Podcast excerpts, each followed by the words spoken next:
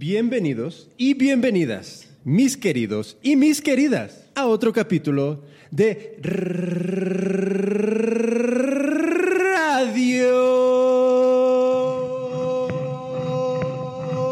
Radio Lanza. Yo soy Jimmy Flores, viviendo en Ciudad de México y al otro lado del Atlántico se encuentra Marco Collado, nacido, crecido y viviendo en Barcelona, esperemos que por muchos años. So, Marco Collado, yo me siento que llevamos sin, sin grabar este gran programa como siete meses. ¿Cómo te sientes tú? No sé si siete meses, pero sí que lo echaba de menos. La verdad es que la semana pasada, debido a nuestros commitments vacacionales, no pudimos grabar. Así que aprovechamos de nuevo y arrancamos con fuerza. So, antes de empezar, creo que debo de hacer un poco de housekeeping. Uno, si estás escuchando esto, por favor, déjanos una reseña en iTunes, en donde lo escuches, especialmente en iTunes, sobre todo en iTunes. Ve a iTunes y deja una reseña en iTunes sobre Radio Lanza. Esas reseñas nos ayudan mucho a que más personas como tú descubran este programa. So, please, por favor, ve a iTunes, deja una reseña. Sé que es un coñazo, sé que ahora mismo se te ocurre y luego se te olvida y luego dices, ah, debería de hacerlo. Ponnos en pausa, ahora mismo, ponnos en pausa abre iTunes, deja una reseña. Te espero. No, no, no, te voy a esperar. Venga, pero hazlo.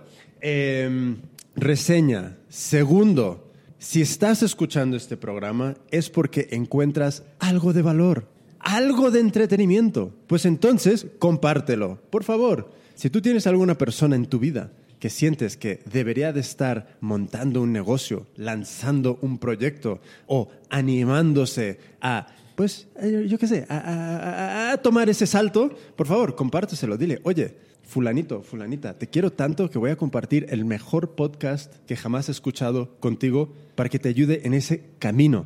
Porque a mí me han iluminado el camino y yo sé que a ti también te lo van a iluminar. So, les compartes radiolanza.com.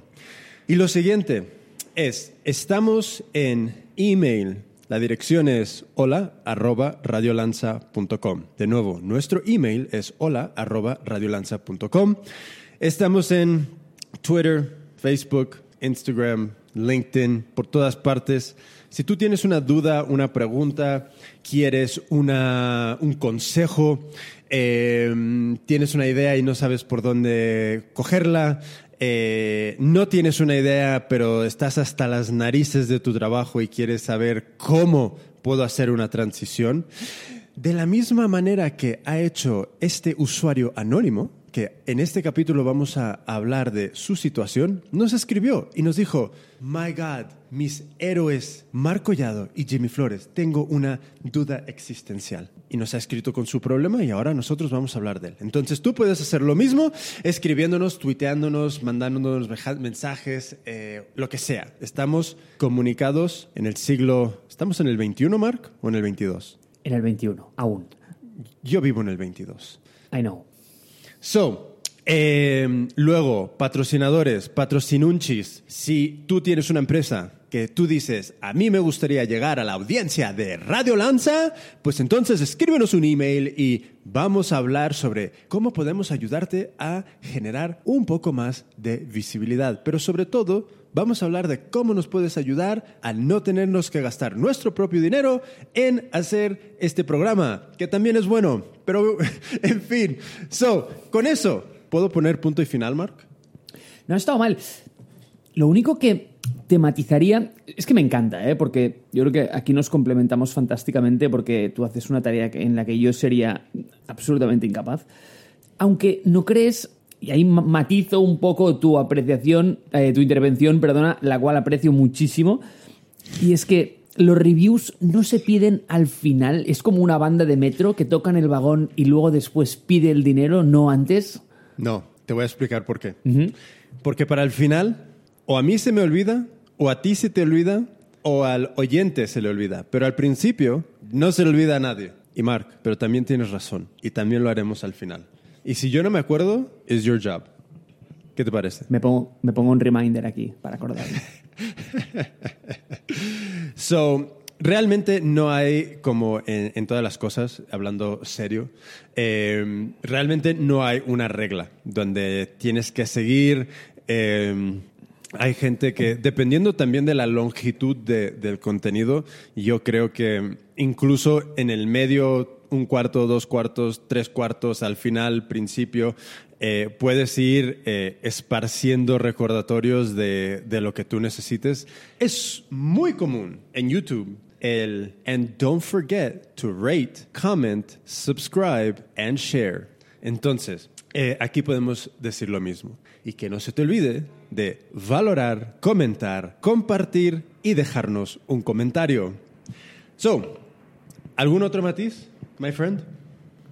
No, con ganas de saber qué, qué nos cuenta este amigo.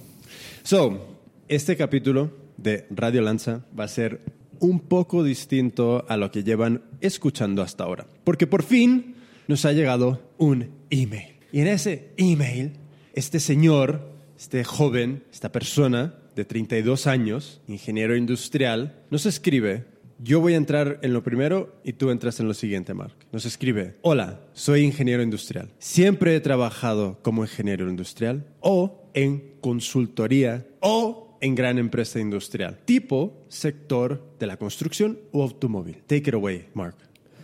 La cosa es que parece que este hombre quiere montar sus propios proyectos y, quote, dejar atrás el mundo industrial, pero no tiene muy claro por dónde empezar. Entonces, en su día a día, él se da cuenta que estas grandes empresas están generando muchos datos y que de alguna manera se están perdiendo. Entonces, parece que tiene una idea, que cito de nuevo, es montar un marketplace de datos. Sin embargo, parece que no sabe muy bien por dónde empezar o por dónde cogerlo. Ahí yo imagino que lo que está intentando es buscar eh, alguna manera de agregar este tipo de datos que él ve que existen, eh, ya sea pues taguearlos y luego revenderlos a terceros. Esto no tengo exactamente muy claro, luego entraremos en ello. Pero eh, básicamente tiene dos dudas. Jimmy, Duda número uno. No sabe si para lo que quiere hacer le funcionaría mejor un web development o un data analysis bootcamp. Mark. duda número dos, y muy interesante. Le da miedo dar el salto y tirarse a la piscina directamente en un bootcamp presencial, que evidentemente es un producto costoso, que requiere en algunos casos de dejar tu trabajo, y quiere saber si existen términos medios en los cuales le podrían ayudar a entender si, si esto es realmente lo que quiere explorar o no. Ok. So, eh, un consejo para futuras eh, eh, eh, eh, preguntas de este, de este tip- mismo tipo. Si tú te muestras dispuesto o dispuesta a aparecer vocalmente en Radio Lanza, yo creo que sería mucho mejor eh, hacer una, una especie de entrevista donde eh, te podamos hacer muchas más preguntas en vivo, donde podamos entender mejor tu situación. Porque ahora mismo el problema que yo tengo es que hay muchos, muchas cosas que realmente yo, em- para mí son preguntas a las cuales no voy a tener respuesta porque nuestro amiguchi de 32 años, ingeniero industrial, no está aquí con nosotros y no nos puede dar respuestas y contexto. Entonces, para futura referencia, por favor, déjanos un teléfono eh, y intentaremos eh, ver si, si, si conectamos contigo para compartir esto con más personas. ¿Qué opinas, Mark? En primer lugar, opino que este señor ha hecho ya antes un poco el research porque entiendo que ha buscado nu- nuestros perfiles o por lo menos se ha intentado informar de dónde venimos porque realmente la pregunta encaja bastante con mis opiniones y si me hubiese preguntado por algo muy distinto, sinceramente a lo mejor tendría opiniones, pero no opiniones informadas y me sentiría un poco impostor. Sin embargo, creo que estamos ambos bastante acreditados para responder esta pregunta y sí, me gusta tu approach de open mic e invitar a todo el mundo aquí que quiera venir. y nosotros entrevistamos a quien sea.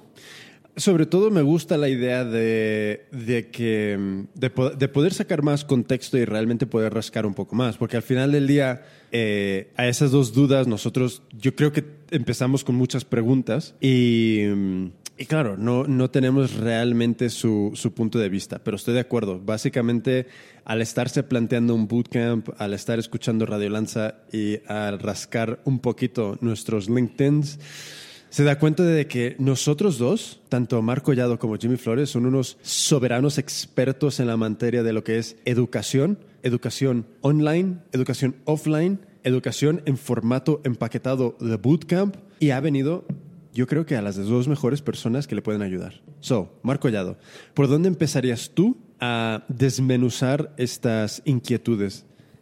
A ver, hay varios puntos que quería hacer al principio, sobre todo un poco en la línea de lo que has comentado tú, y es que vamos a tener que asumir muchas cosas y vamos a tener que dar por buenas bueno, pues algunos argumentos fundamentalmente porque no tenemos toda la información y entonces si esta persona después siente que nos hemos ido un poco por las ramas, como siempre, pues evidentemente es porque nos falta algo de contexto. Sin embargo, intentaremos ceñirnos muy bien a sus dudas y intentaremos desgranar bien si realmente funcionaría mejor un web dev y un data analysis, pondremos muchos ejemplos y luego después le daremos un buen camino a la hora de, de aproximarse a un bootcamp offline, explicando los pasos que puede seguir para meter los pies en el agua sin tener que meterse hasta, hasta el cuello, ¿vale? Ya. Entonces, yo empezaría antes por la segunda que por la primera, porque creo que el paso es previo. Es decir, antes de decidir qué vamos a estudiar, yo me enfocaría un poco más en cómo. El, el vale. approach a la educación me parece más interesante que luego el contenido, porque creo que eso te da una base sobre lo cual puedes construir y luego lo que decidas después ya es un poco independiente de cómo hayas armado tu, tu learning path, de alguna manera.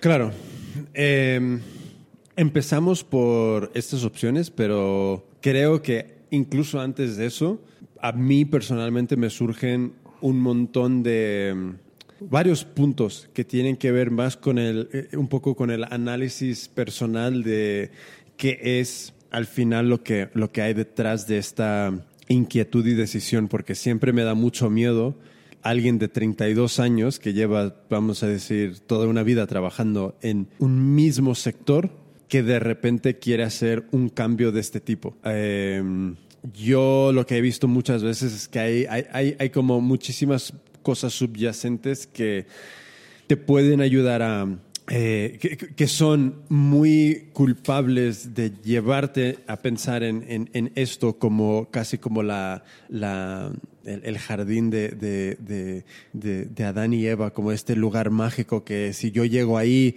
voy a ser feliz y mi vida va, va, a tener sentido. Eh, entonces, para mí hay como un montón de preguntas incluso antes de, encontrar qué es el, el mejor fit de, tipo de educación. Pero, pero, me gusta también empezar por aquí porque creo que vamos muy al grano con esto. Ok, pues mira, si quieres empezamos por aquí, pero sí que te tomo la palabra porque esto es algo de lo que ya hemos hablado an antes. El, vamos a decir, la motivación para dar un cambio de este tipo en esta edad. Y para nada voy a decir que es una persona mayor, al contrario, he visto gente mucho mayor dar cambios en, en radicales en su, en su formación y en su enfoque profesional. Sin embargo, creo que nunca está de más hacer un poco de introspección y pensar realmente cuál es la causa detrás de este cambio. Porque muchas veces, y esto también, eh, insisto, lo hemos comentado en anteriores capítulos, de que achacamos nuestra infelicidad o de alguna manera insatisfacción con nuestro trabajo o, o incluso con, con, otros entornos, ¿no? que al final puede ser multicausal, pero generamos como una causa-consecuencia muy directa con nuestro empleo, con nuestro trabajo, entonces pensamos que una patada adelante de este tipo puede resolver todos nuestros males de una y que esto es el santo grial que lo va a curar todo, cuando en realidad los problemas quizás están viniendo por otro lado. Y por, por ello creo que es interesante antes hacer un poco de, de, preguntarse a sí mismo, ¿no? Si realmente esto es lo que estamos intentando solventar y, como siempre, y de verdad que es mi framework para la vida, eh, pensar en las cosas como en problemas, intentar entender quién los está causando y luego a partir de ahí buscar soluciones y no pensar que una solución que acabo de pensar es quién me lo va a solventar todo. Pero sí, empezamos por las distintas alternativas.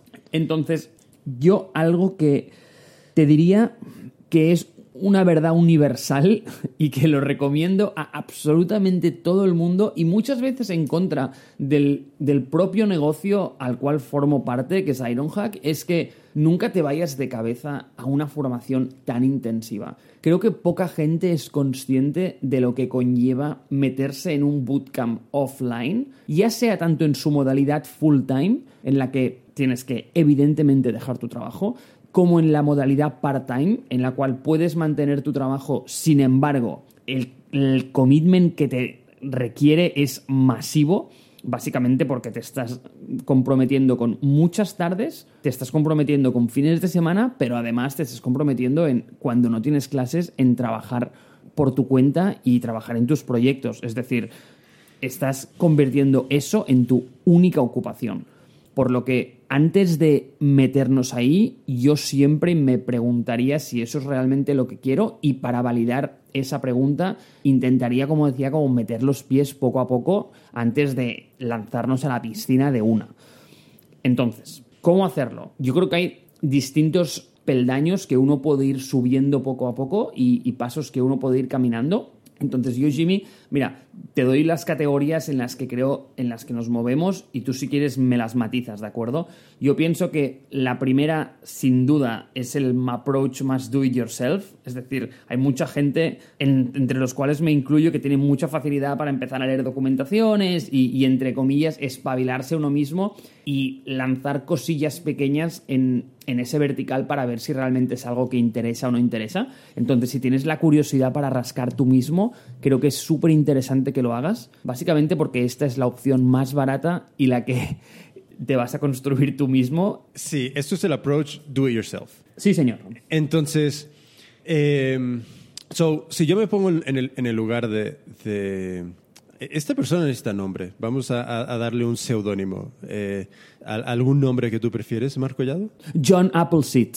John Appleseed, my friend John. Entonces, my friend John, si yo soy, si yo soy my friend John, eh, so, y yo digo, Buah, soy ingeniero, estoy un poco hasta las narices, eh, no odio mi trabajo, pero sí veo que hay igual oportunidades para emprender, de repente me topo con esta, este concepto de marketplace de datos, etcétera, etcétera. Entonces, ¿por dónde empiezo? Si, en el, si, si lo que acabamos de comentar es, le da miedo tirarse a la piscina en algo full time como, como un bootcamp, eh, y está planteándose si hay términos medios, pues entonces el do it yourself para mí es, eh, primero yo vería cómo de cerca me puedo, eh, puedo llegar a, ese, como, a esa solución ideal que yo tengo en mi cabeza, que puede ser eh, ser emprendedor, que puede ser, eh, en lugar de ser ingeniero, trabajar en algo de data o algo así. Entonces, yo lo que empezaría haciendo es ver quién existe eh, en mi misma ciudad, qué empresas, qué personas que, que estén ya en esa posición donde yo creo que a mí me gustaría estar.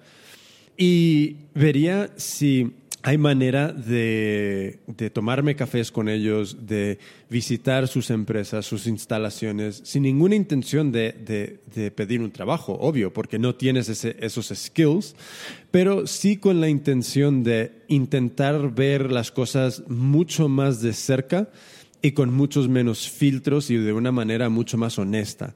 Eh, porque puede ser que te des cuenta que la idea que tú tienes en mente, si eres un, un, equipo de uno, eh, sea totalmente inviable, porque hay demasiadas cosas que tienes que hacer. Entonces, puede ser que sencillamente teniendo una conversación con alguien que está en una empresa de ese tipo, te, te ayude a, resolver muchas dudas. Eh, lo siguiente sería igual ya decir, ok, eh, en plan aprendiz. Puedo venir y casi ser como voluntario. Entiendo que cuando no son empresas de tipo eh, manufactureras o algo así, realmente esta idea de ir a ser aprendiz es, eh, no hay, no creo que haya muy, mucho concepto de ello. bueno, está el, el, becario, pero becario con 32, muy poca gente quiere, quiere un becario con 32, vamos. So, en, en plan DIY, yo creo que lo más interesante es ¿qué puedes aprender sencillamente, al menos para mí? Y el, consejo que yo daría, ¿qué puedes aprender acercándote a, personas que ya están en los puestos que a ti te gustaría ocupar?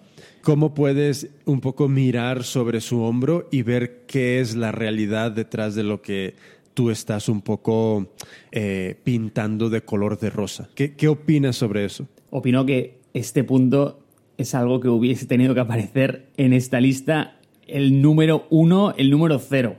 Y, lo siento porque se me ha escapado totalmente, pero es mm, totalmente real, es totalmente así. Creo que empezar por ahí es way to go, sin ninguna duda.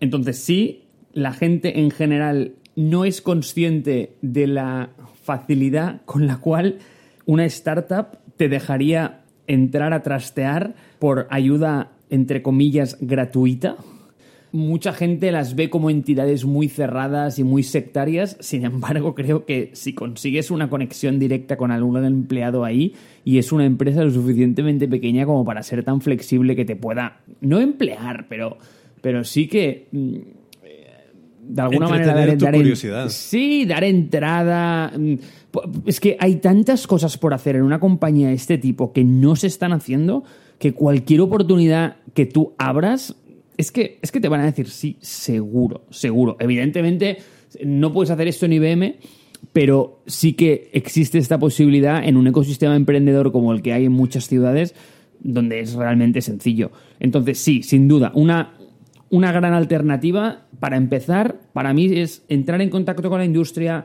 ir a eventos de data science, de data analyst, hay un montón de ellos, data gatherings, conferencias de Python, hay un montón intentar hablar con la gente, entender justo lo que, lo que dice Jimmy, ¿no? De cómo otros se aproximan al mismo problema, porque a lo mejor a través de sus relatos te das cuenta que eso no es para nada lo que te imaginabas o no es para nada lo, lo, que tú querías en un principio y te da un cambio total en la manera como te aproximabas a ese problema. Entonces me parece como una manera con un coste muy bajo, con un riesgo mínimo de empezar a dar tus primeros pasos en, el aprendizaje. Y aunque parezca que esto no tenga nada que ver con el camino de, aprender en sí mismo, realmente yo creo que es el, background check que tienes que hacer antes de, empezar nada. Sí, eh, me, gusta mucho eso, ese concepto de background check, porque yo siento que mucha gente eh, em, ¿cómo, se dice? Como que idealiza eh, la... Como que todo lo que quiere hacer siempre lo ve desde, desde el punto de vista de el, the best case scenario, lo que mejor puede pasar. Y, y creo que es bueno, pero también es necesario no pensar en problemas, pero sí intentar tener un punto de vista muy eh, honesto y transparente de alguien que igual no es exactamente lo mismo que tú quieres hacer, pero sí algo muy, muy cercano. Y, eso te puede ayudar a, esclarecer muchas cosas que igual estás eh, viendo de una manera como... Que, o igual, incluso mejor, cosas que ni ves cosas que ni se te ocurren porque no estás en el día a día metido en ese trabajo. Y yo sé que hay mucha gente que en cuanto empieza a emprender, eh, de repente se da cuenta que, oh, yo ahora soy, no solo soy el, jefe, porque un jefe puede seguir siendo un empleado, pero no, soy el fundador, soy la persona que tiene que tomar todas las decisiones y, y, la verdad es que mucha gente es que al final no quiere eso. Querían cosas mucho más light o querían un, incluso tan sencillo como un reconocimiento eh, eh, en sus propios trabajos y con eso les hubiese eh, sido más que suficiente como para cambiar su, su, relación emocional con lo que hacen. Entonces, hacer ese background check yo creo que te puede ayudar a, a evitar que, que, veas todo desde un punto de vista excesivamente optimista y más desde un punto de vista más transparente para, para realmente ver lo que, lo que hay detrás de las puertas que tú supones que quieres abrir. Sí, es que además, Jimmy, es que me parece que cuando tienes un martillo, o sea, es aquello que todo se parece a un clavo, entonces muchas veces y volviendo a tu punto de idealizar, que me parece que es muy bueno, al principio te falta mucha información y creo que tiendes a llenar esta información solo con cosas que tú crees que son positivas. Entonces, claro, el, problema de eso es que te genera un mundo absolutamente falso de qué es lo que hay al otro lado. Y creo que esta es la única manera de, quitar esa duda y, remover esas incógnitas sin, sin tener que entrar en grandes gastos o en grandes compromisos. Mira, tengo un ejemplo. Eh, so, a mí, yo, siempre he participado y he jugado deportes desde, desde cero años. Entonces, em, ahora como, como adulto he, probado diferentes cosas. Cuando estaba en Madrid probé boxeo y, wrestling y MMA. Em, en, en Sí, y, también Jiu-Jitsu. Probé un montón de cosas.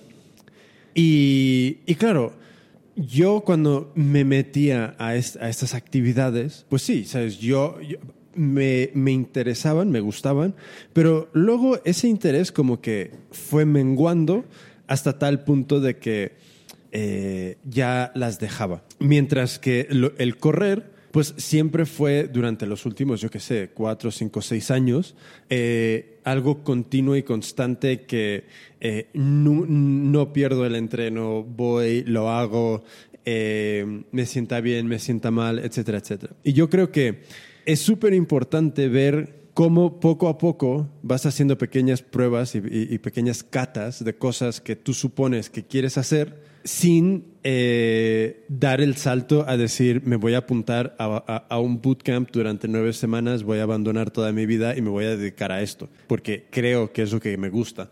Entonces, en, en, todo lo que había hecho antes, pues había hecho una clase, dos clases, un mes, dos meses, cosas así, pero poco a poco se vio el, el, interés ahí un poco eh, apagándose. Y creo que con esto es lo mismo. Cuando estás en esta fase de do it yourself, de cómo puedo eh, intentar acercarme a lo que creo que quiero hacer, creo que es súper importante no, saltarte a, no saltar a hacerlo, sino más bien ver justo como dices tú, cómo puedo ir metiendo el pie poco a poco, eh, para ver si esto es algo que, que me interesa. Eh, a esto añado un matiz, que si de repente eh, tú en tu vida personal has estado estudiando, yo qué sé, data science o, o, data analytics de manera obsesiva, pues estás, estarías en otro punto. No, no creo que en este punto haga falta esto de, de, paso a paso. Igual este, este es un momento donde sí está justificado un salto mayor, ¿sabes? Donde dices, mira, llevo este interés tan continuo, imagínate ahora mismo yo, eh, llevo corriendo durante tantos años que de, de repente si surgiera una oportunidad de, de, ir a hacer un campamento de cuatro semanas en Kenia para entrenar con quién sabe qué o lo que sea, que la única barrera de entrada es dinero y tiempo, pues igual sí que me lo puedo permitir. No es algo que tenga que decir, ah, poco a poco, no, porque ya llevas un, bagaje de, de, interés demostrado. Y yo creo que en este primer paso de DIY, cuando no tienes ese bagaje, sí que creo que tienes toda la razón de ir poco a poco. Sí, mira, y para cerrar este punto, me has dado dos ideas buenas en las que no había pensado en este contexto. Y es que la primera, esto es un buen proxy para ver, una vez eso, has metido el pie, te das cuenta de si eso tira de ti o, te repele, ¿no? Entonces ya, es que lo ves muy claro. Cuando eso está tirando de ti, significa que hay un interés muy grande. Es decir, ya, ya te das cuenta que tú poco a poco te sale como natural. Empiezas a caminar y, quieres más, te despiertas por la mañana y solo quieres hacer eso, eh, te vas a dormir por la noche y ves que te faltan horas para aprender más cosas o, estás siempre pensando en ello. Creo que eso es una buena medida de muy muy personal y yo creo que no es mm, nada cuantificable, pero, pero sí que es como muy gut feeling de, oye, ¿esto está tirando de mí o, realmente me está costando un montón eh, empezar? Me da mucha pereza, mm, pues, pues lo que sea, ¿no? Pues ir a estas conferencias, hablar con la gente, pues mm, es, es creo que es una buena medida personal de ver si esto tira o no tira. Y la segunda es que me ha hecho gracia porque lo has puesto en un buen término de, oye, si jamás en la vida has hecho esto, a lo mejor estaría bien preguntarse por qué ahora te ha dado por, por probar eso. Es decir, yo jamás en la vida me tiraría a la piscina a hacer algo que nunca jamás me ha picado la curiosidad hacer. Entonces, si no lo has hecho antes, pregúntate también por qué, porque a lo mejor ahora y como decíamos antes, ¿no? Te estás creando esta falsa ilusión que eh, la data te va a solventar todos tus problemas porque has visto una peli donde salen cuatro programadores que parece que son felices, pero a lo mejor es que esto no es lo tuyo, ¿eh? Entonces es, es importante entender al coste más bajo posible. Ya, es que es que súper gracioso este, eh, lo que acabas de decir, porque es como ves una serie como Silicon Valley ¿La has visto? Yo sé que no ves mucho, de nada. Le di un par o tres de capítulos, raramente, ¿eh? Raramente porque la gente me lo recomendó, etcétera, etcétera, pero sí, ya sabes que yo y el contenido audiovisual no nos llevamos muy bien. So, eh, en mi opinión es buenísima, ¿sabes? Pero yo, yo, te entiendo, entiendo tu, tu, tu eh, different lifestyle, pero... Claro, si tú ves una serie de ese tipo y ves, eh, ¿sabes? Este esta idealización del puesto de programador. Coño, es que ahí les ves programar durante tres minutos en un capítulo de 45, ¿sabes? Sí, eso. Y todo lo demás es, lifestyle, ¿sabes? Es, un estilo de vida, de vidas donde eh, el programador es independiente, es, alternativo, es creativo. Eh, y es de la misma manera que muchos, por ejemplo, muchos estudiantes de moda ven la moda. ¿Sabes? Piensan que la moda es eh, terminar en, encima de la pasarela con una copita de champán dando gracias a la audiencia. Y no se dan cuenta que realmente tanto el programador como las personas diseñando, la realidad es que es 16 horas al día, 12 horas al día de no parar, de estar obsesionándose por el, craft. Y yo creo que si, ves muchos de, tus propios intereses bajo esa lupa, de ¿quieres estar haciendo esto 16 horas al día? ¿Lo has intentado? Porque te digo una cosa, si ahora mismo alguien se está planteando un bootcamp y no es capaz de, de, tirarse 16 horas, en mi opinión, y yo, yo soy también un poco, y lo, lo, reconozco, soy un poco eh, extremo en mis puntos de vista, pero creo que es un buen litmus test para ver dónde estás en este espectro. Si tú te quieres hacer un bootcamp y no eres capaz de tirarte un sábado entero programando y aprendiendo, porque enseguida te distraes, te aburre o lo que sea, eh, ahórrate el dinero y desde la misma, y, eso puede ser otra prueba DIY muy sencilla. si, si no es algo que te pueda llegar a, a obsesionar al menos durante un día entero, ah, ten cuidado con esta decisión. Si tú terminas viendo eso desde fuera y sientes que es average, entonces no es para ti. claro, no, no, es que estoy totalmente de acuerdo y además yo creo que cualquier trabajo lo, puedes llevar tú al nivel de pasión que quieras en función de cómo te enfrentes a él. Y, en eso no tengo ni la menor duda. Sin embargo, creo que sacan una parte muy sesgada del rol que la gente que no está para nada metida en la industria idealiza en la cabeza un mundo que quizá no es exactamente el que se piensan que hay detrás. Y con eso a lo que me refiero es que solo sacan a relucir una parte muy concreta de la vida del programador. Entonces, la gente que tiene esa simetría de conocimiento, es decir, que no sabe de qué va la cosa, se lleva una imagen, vamos a decir, no real o no acurada de lo que realmente es trabajar en programación. Y yo no digo para nada sea duro, ya te digo, o sea, estoy encantado de pasarme 16 horas delante del ordenador, pero para mucha gente puede que le anime a tomar decisiones pensando algo que realmente no es. Pero para eso hay que hacer ese background check que estamos diciendo, así que estaréis bien. Totalmente de acuerdo. So, um, adelante. Entonces, visto ya este primer punto de aproximarse de una forma muy do it yourself, en el que el coste es muy bajo y el riesgo que estás tomando es aún menor, básicamente es nulo, yo creo que ya podemos como empezar a escalar y entrar en programas educativos, vamos a decir, online de poca fricción. Y de poca fricción me refiero a gratuitos que te permitan llegar lo suficientemente lejos como para ponerte en una posición bastante no seria, pero en las condiciones de poder crear alguna cosilla interesante. Entonces, estos siguen siendo gratuitos, algunos tienen un tier de pago muy bajo, con un contenido de mucha calidad, son online, no requieren un commitment de horas, es decir, que no tienes que ir a clase ni, ni bloquearte tiempo especial para hacer eso, o sea, todo esto, sino que lo puedes gestionar un poco a tu aire, que luego si quieres podemos comentar, pero yo creo que eso tiene sus pros y sus cons también.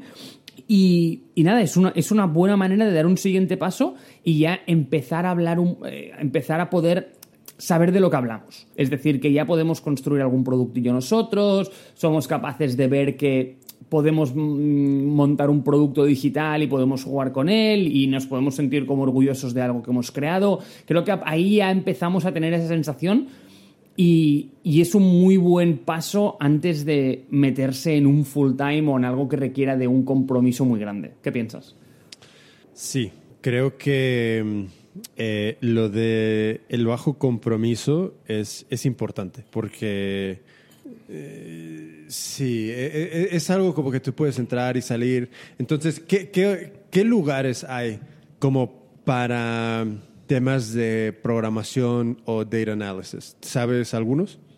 A ver, sí, te podría decir muchos. Yo creo que buenas recomendaciones que te podría dar para programación, yo empezaría a lo mejor por Treehouse o por Code Academy, que son programas totalmente online, con tier gratuito muy amplio, pero además con un fee mensual bastante bajo que te permite llegar muy lejos. Son programas que no tienen de mentoraje especializado y que te dejan un poco de la mano de Dios, pero creo que también es otra vez un test para entender si realmente ahí hay algo o no hay algo, porque si ves que lo estás dejando de lado, que no lo haces, que no te interesa, que te da pereza, mm, yo creo que ahí tienes una señal muy clara que ese no es el camino, ese camino no está tirando de ti, entonces eh, posiblemente no debería seguir caminando por ahí y deberíamos reformular un poco eh, el planteamiento.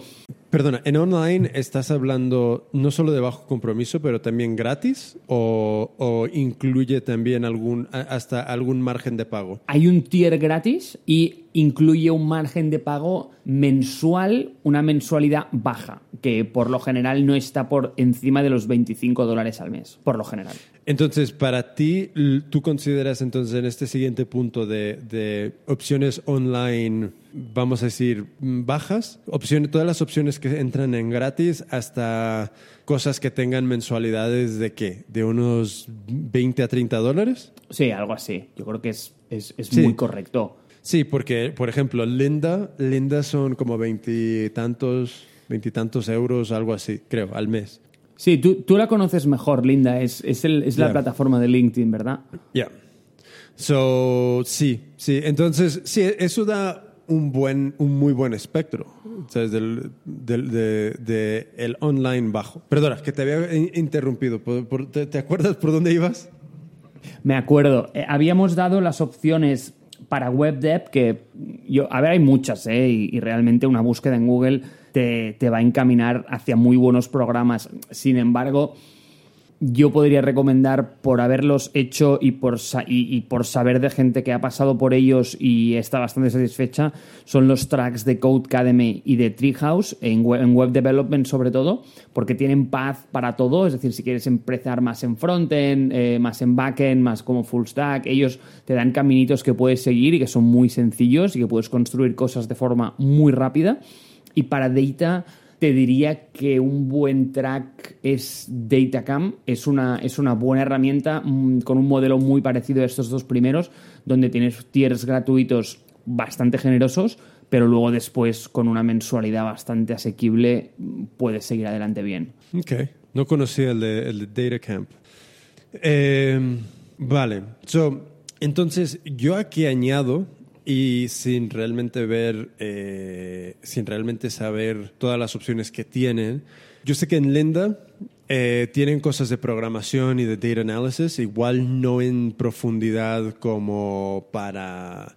No, no en muchísima profundidad. Entonces, si, si, data, si este Data Camp sale por menos de 30 al mes, pues es mejor opción que Linda.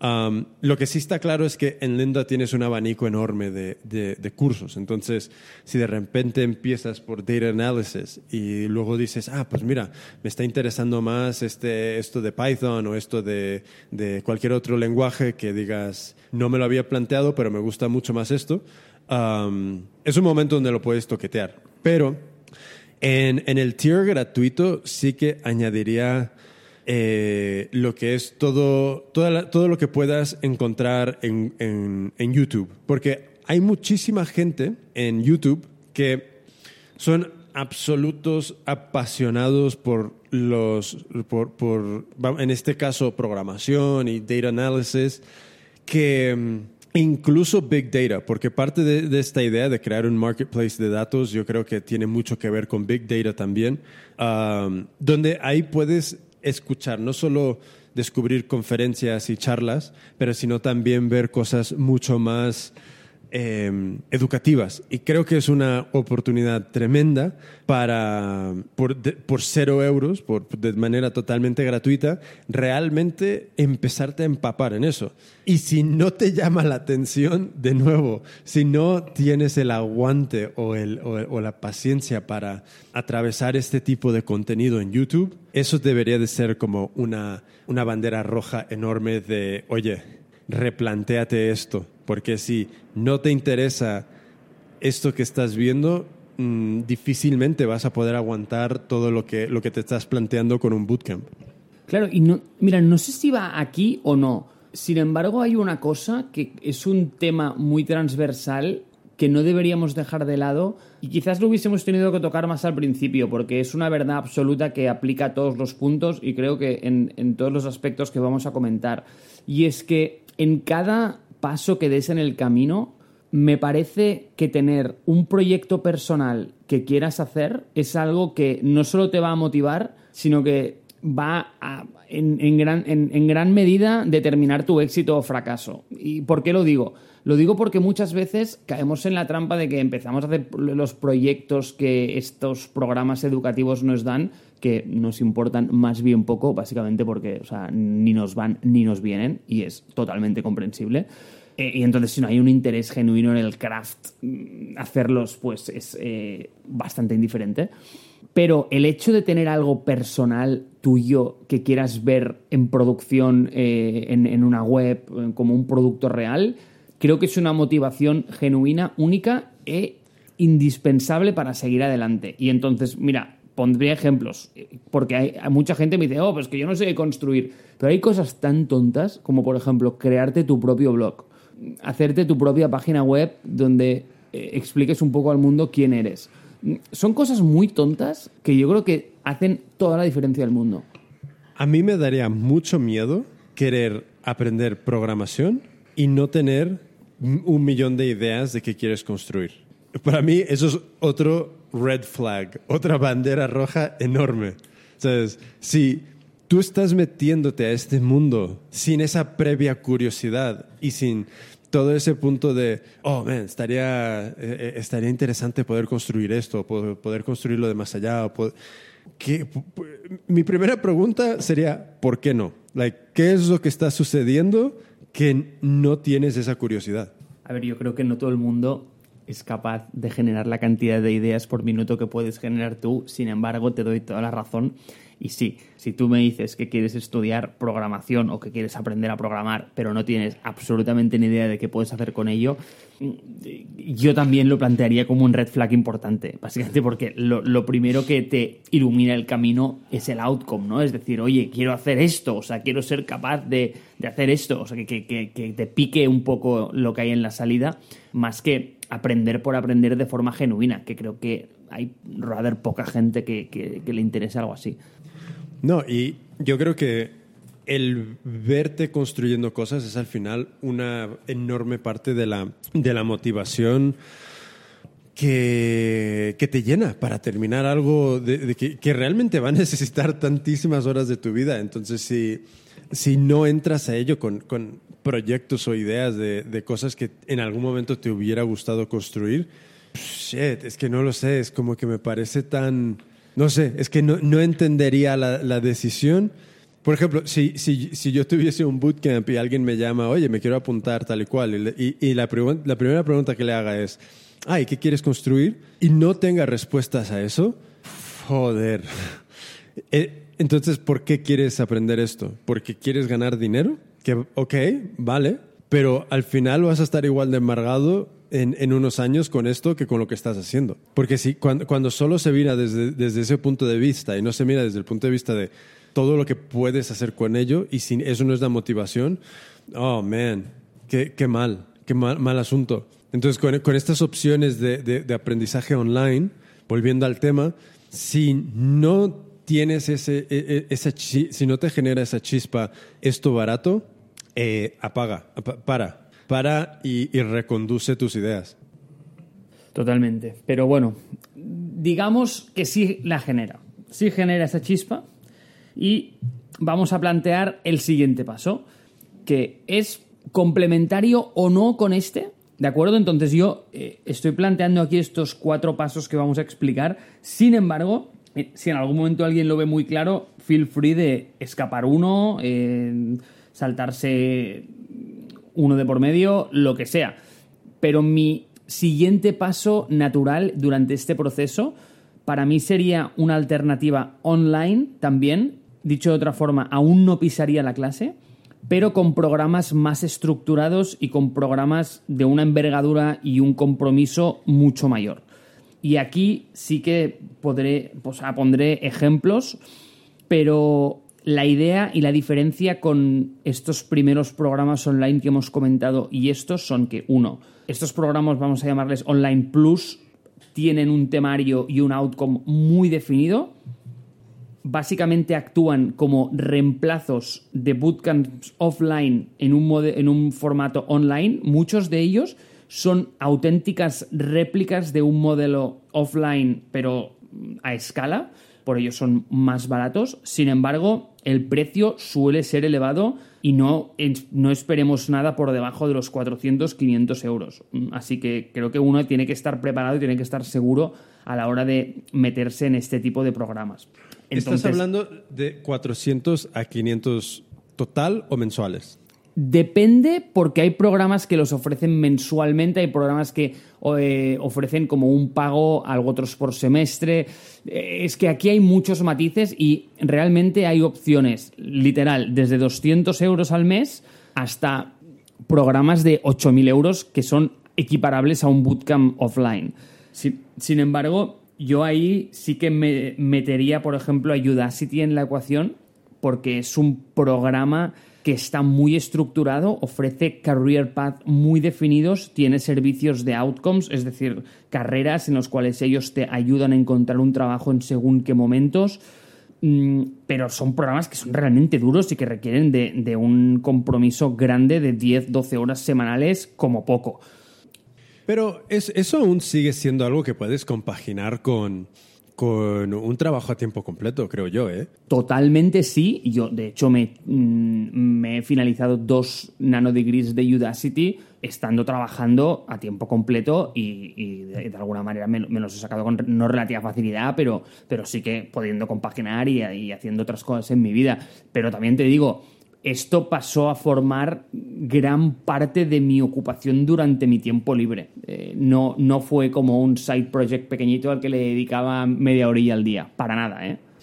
Claro, ese, ese compromiso, yo creo que más adelante lo, lo, podemos tocar, pero sí creo que es súper importante que con estos programas no te gastes el dinero si no le vas a echar las horas. Eh, suena como muy simplista, pero yo creo que mucha gente eh, paga el dinero desde un punto de vista aspiracional, pensando, ah, sí, sí, ya, ya estoy apuntado, tal y cual, y luego lo dejan ahí abandonado. Y creo que para eso, eh, no sé, creo que es como cualquier cosa. Si, si no estás dispuesto a... a si, si, no te interesa lo suficiente como para, en esta modalidad de, vamos a decir, bootcamp online, eh, estés dispuesto a abandonar todas las alternativas de ocio y entretenimiento por dedicarle tu, tu tiempo libre a esto. Otra bandera roja, para. Haz otra cosa, por favor. Sí, no, absolutamente. Y, y además, Udacity, por ejemplo, solía tener un tier mensual de unos 200 euros para todos sus programas. Sin embargo, es una escuela que ha escalado a niveles que no te puedes ni imaginar. Ahora dispone de, distintos verticales, tanto de inteligencia artificial, data science, programación, eh, robótica. Entonces tiene como distintas subescuelas dentro de, de su matriz. Básicamente está replicando un modelo de universidad y facultad. Entonces, tiene programas de un valor añadido increíble. Eso sí, prepárate para desembolsar mil y mil quinientos euros por, por, algunos de ellos, porque son realmente exclusivos y el contenido que se da es, es punta de lanza.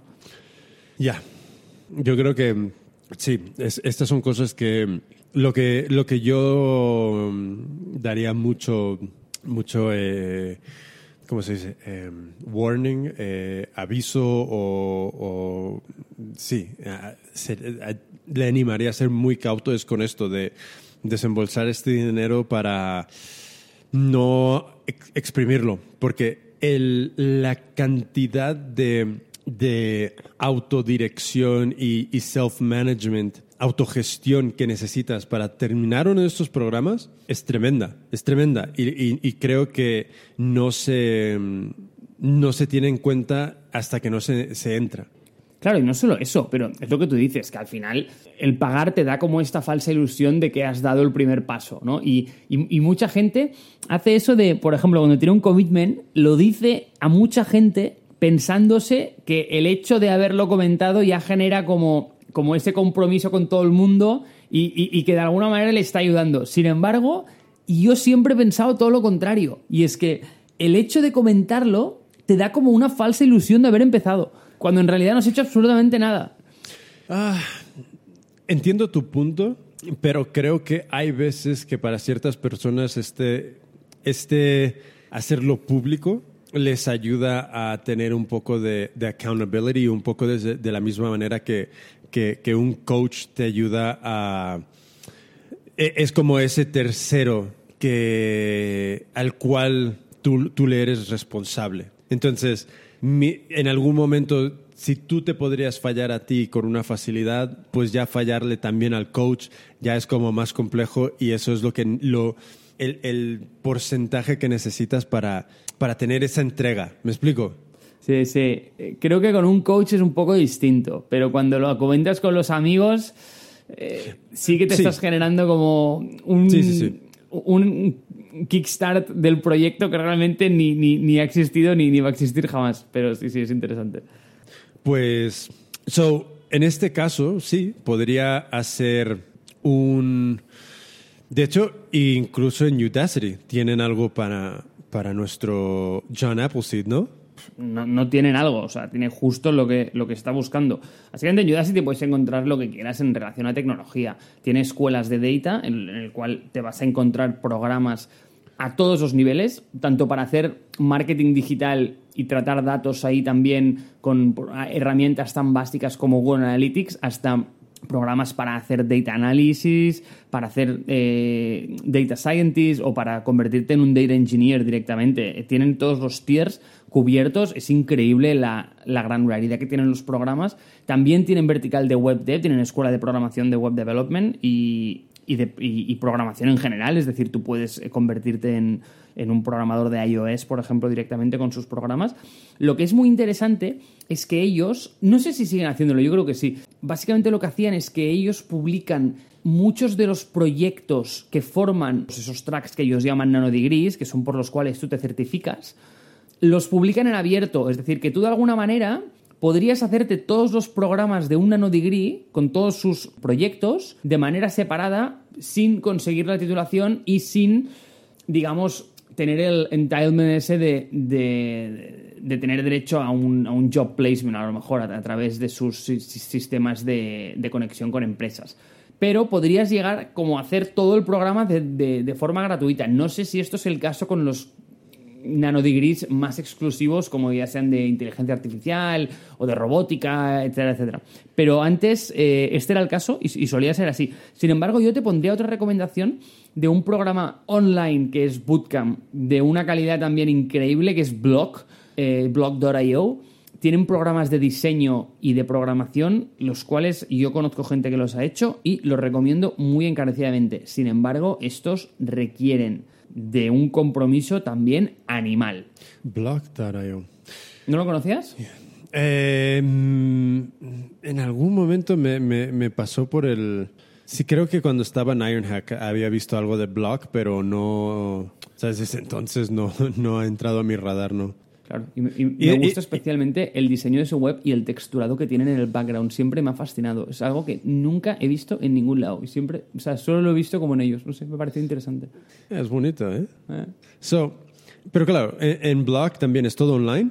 Es, to- es todo online. Lo que pasa es que el programa creo que pica, ¿eh? Eh, Y déjame que te lo asegure, pero el precio no es para nada bajo. O sea, en el momento que entras aquí, estás diciendo, estás diciendo algo al, algo al mundo, ¿eh? 7500 upfront, 8 meses. Vale, sí, o sea, esto es casi un bootcamp, básicamente. Así que no sé si yo, yo esto lo metería en la categoría de Online Plus o, o de Oh. bootcamp directamente. Ah, es interesante. Y esto es todo remote. Damn. Ok. Well, claro. eh, opciones para de- de bootcamps online hay un montón. El tema es, eh, idealmente, yo, a, mí me gustaría ver a alguien que ha pasado un poco por las etapas de DIY, online, porque realmente entre online bootcamp de 8500 y bootcamp empieza ya a, a- ser casi lo mismo. Es la misma cosa. Creo que la, la única diferencia que te están dando aquí es que tengas la seguridad de ir a una clase, de tener una institución, de, de- formar parte de una escuela más tradicional. Aparte de esto, no le veo la diferencia. So, pasando a bootcamps, ¿qué crees que es el, el- como el criterio número uno para decir, ok, me voy a apuntar a algo que va a durar eh, seis, nueve o doce semanas, eh, tengo que ir a clase tiempo completo, casi como volver a la, a la universidad? ¿Qué ¿Tú qué consideras que es como el criterio número uno para decir, voy a tomar este salto? Yo creo, Jimmy, es haber caminado por los puntos que hemos dicho antes y sobre todo, sobre todo, es tenerlo muy claro. Porque la decisión que vas a tomar no es trivial eh, y que se pueda deshacer en un momento. Ahí sí que te estás generando un compromiso gordo, tanto temporal como monetario. Vas a tener que invertir muchas, muchas, muchas horas. Vas a tener que decir que no a muchas, muchas, muchas cosas. Y sobre todo, vas a tener que desembolsar una suma de dinero muy importante. Y depende de, evidentemente, el estado financiero de cada uno, pero para muchísima gente esto supone una penalización enorme.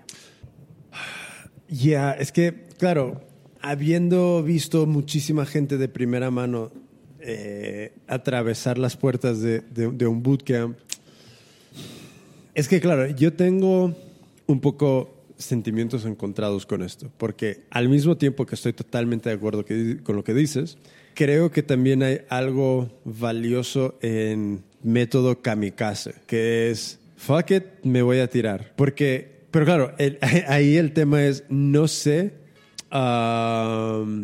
qué es ese mínimo bagaje que debes de llevar como para, como para animarte a- a saltar. Porque realmente yo casi, yo siento que la mayoría de la gente que se apunta, y corrígeme si tú tienes otro punto de vista. Yo, yo siento que la mayoría de las personas que se han apuntado son personas kamikaze, que en ningún momento lo han tenido muy claro y que más bien no es por pasión a programar, sino es por, por intentar dar unos cambios, eh, dar un cambio de vida de una manera mega rápida. Porque no es lo mismo cuatro años de universidad por una licenciatura que nueve semanas en, en un bootcamp. Entonces, yo, yo la sensación que tengo es que mucha gente sencillamente decía, estoy hasta los huevos de mi existencia, eh, me voy a apuntar a esto y que, y que me saquen de donde estoy.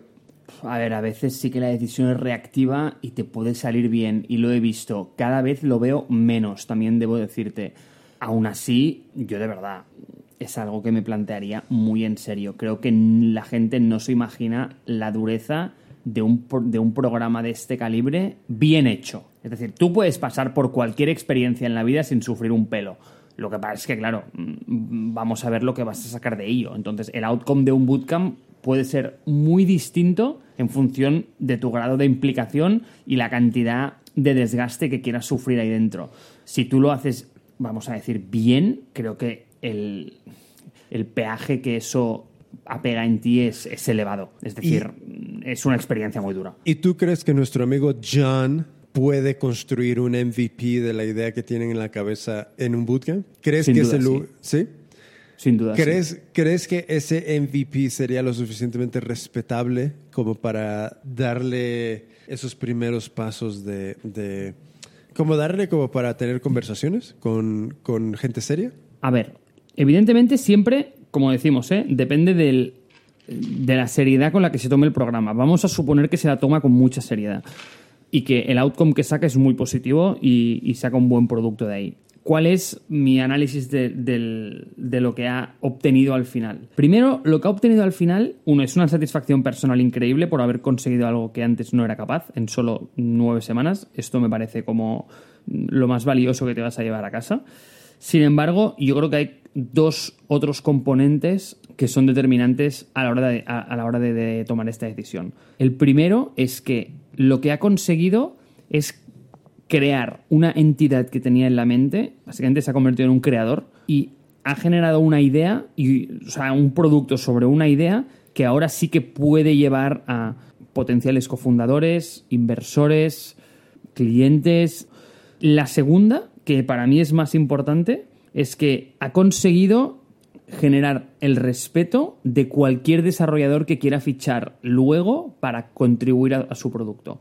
Porque solo por el hecho de decir, que esto lo ha hecho él, creo que ya de entrada se ha ganado el respeto de cualquier desarrollador o, persona técnica, llámale ingeniero, llámale data scientist, llámale lo que tú quieras.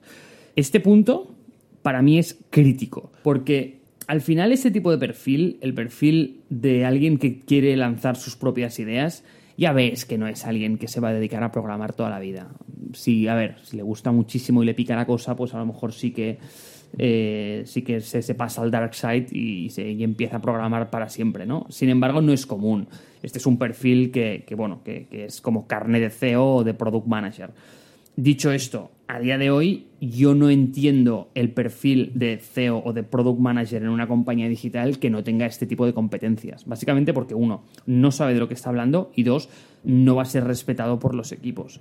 Y este punto de verdad que no puedo enfatizarlo lo suficiente porque cada vez más hay una desconexión muy grande entre cómo la gente entiende el management y cómo se piensan que este tipo de compañías funcionan a nivel de estructura y de jerarquía, que es aquello de tú haces esto y este, y este lo hace. Eh, estas compañías no funcionan así, por lo general funcionan con equipos cross-funcionales donde hay diseñadores, eh, programadores, un product manager, un product designer, donde realmente las ideas no, no funcionan por autoridad, sino que funcionan por influencia.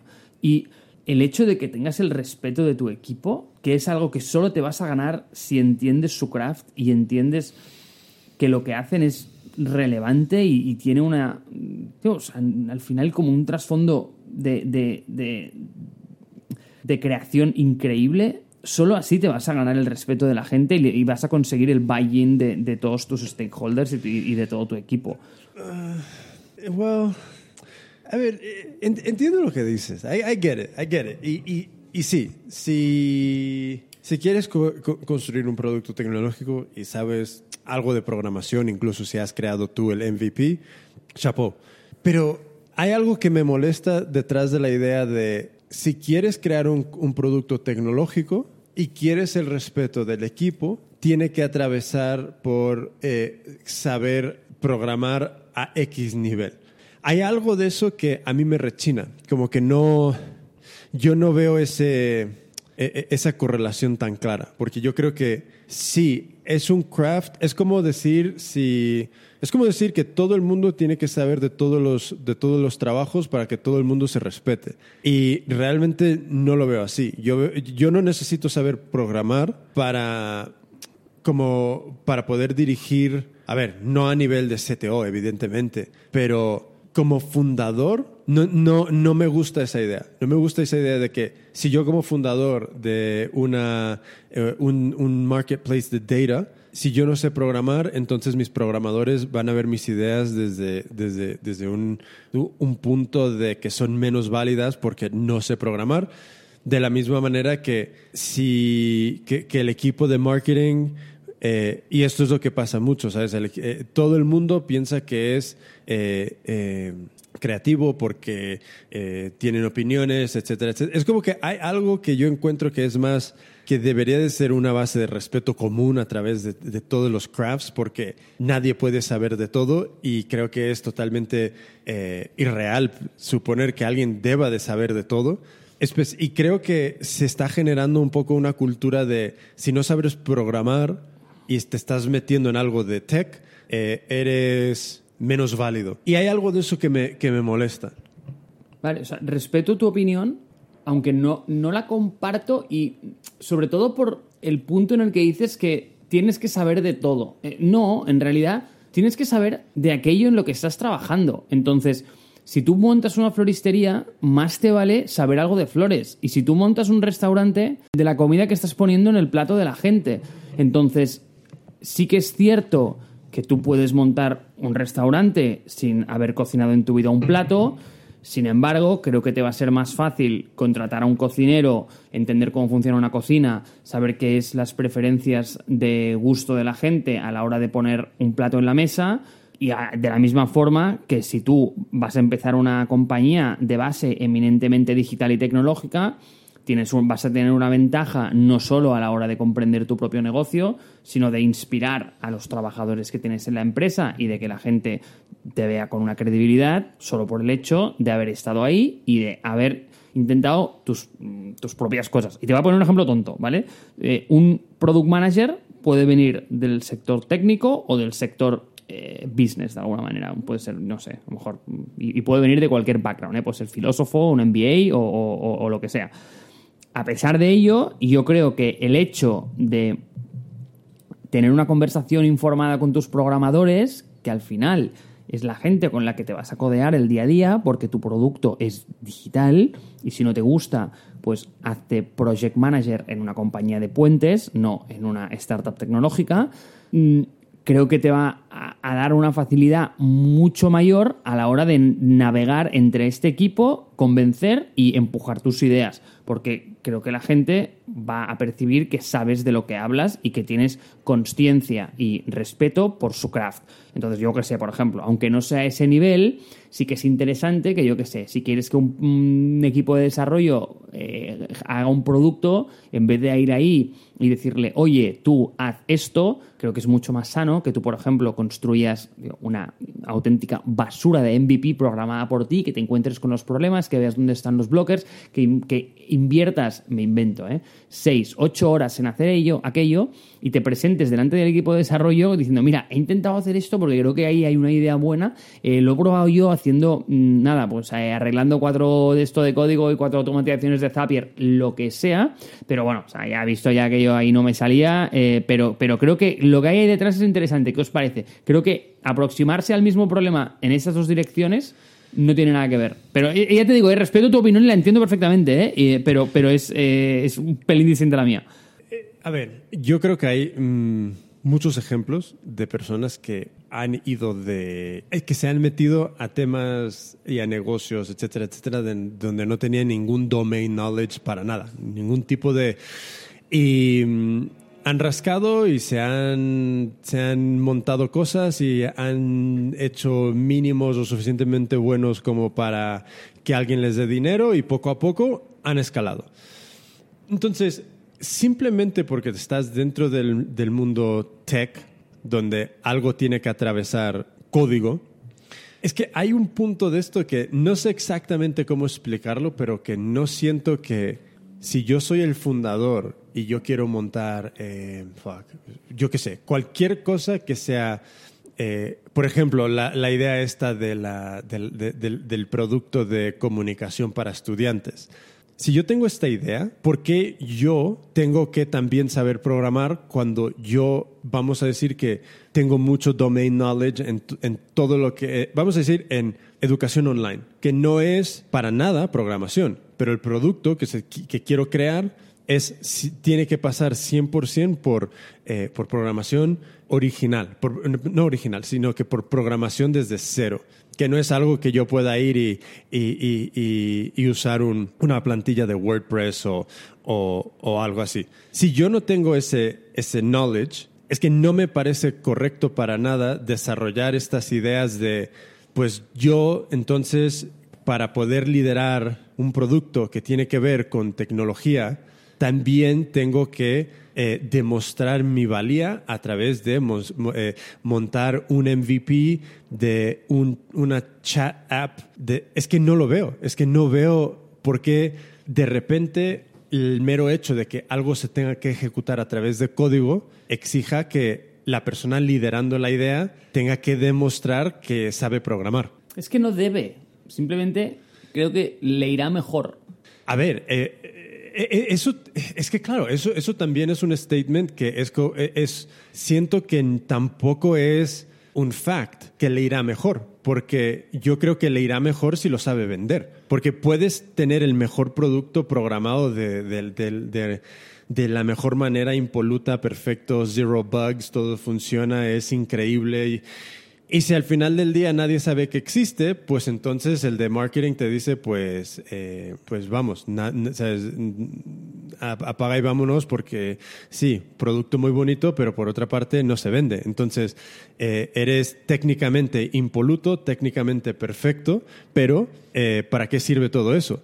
Y básicamente yo a lo que llego aquí es esta idea de que tú tienes que atravesar un bootcamp para y que haber, habiéndolo hecho, eh, creo que es súper bueno y creo que tienes toda la razón. Si atraviesas esto, te montas tú un MVP y luego eso tiene la, la, buena fortuna de escalar y tú estás en una posición de contratar eh, eh, personas, 100% de acuerdo contigo. Tus conversaciones en ese momento van a ser de una calidad tremenda con, con esas personas. Pero no creo que atravesar un bootcamp sea necesario para, para, para que tú puedas montar un, un, negocio en tecnología. Evidentemente, si tienes cero network, que si tú no sabes programar algo y ese algo parte de programación y no puedes encontrar un co-founder, pues ahí sí que problema tremendo. Pero, no sé, es como que hay algo dentro de esa idea de que eh, e, esta persona, este, este, fundador también debería de saber de esto de programar porque se le va a respetar más sus ideas.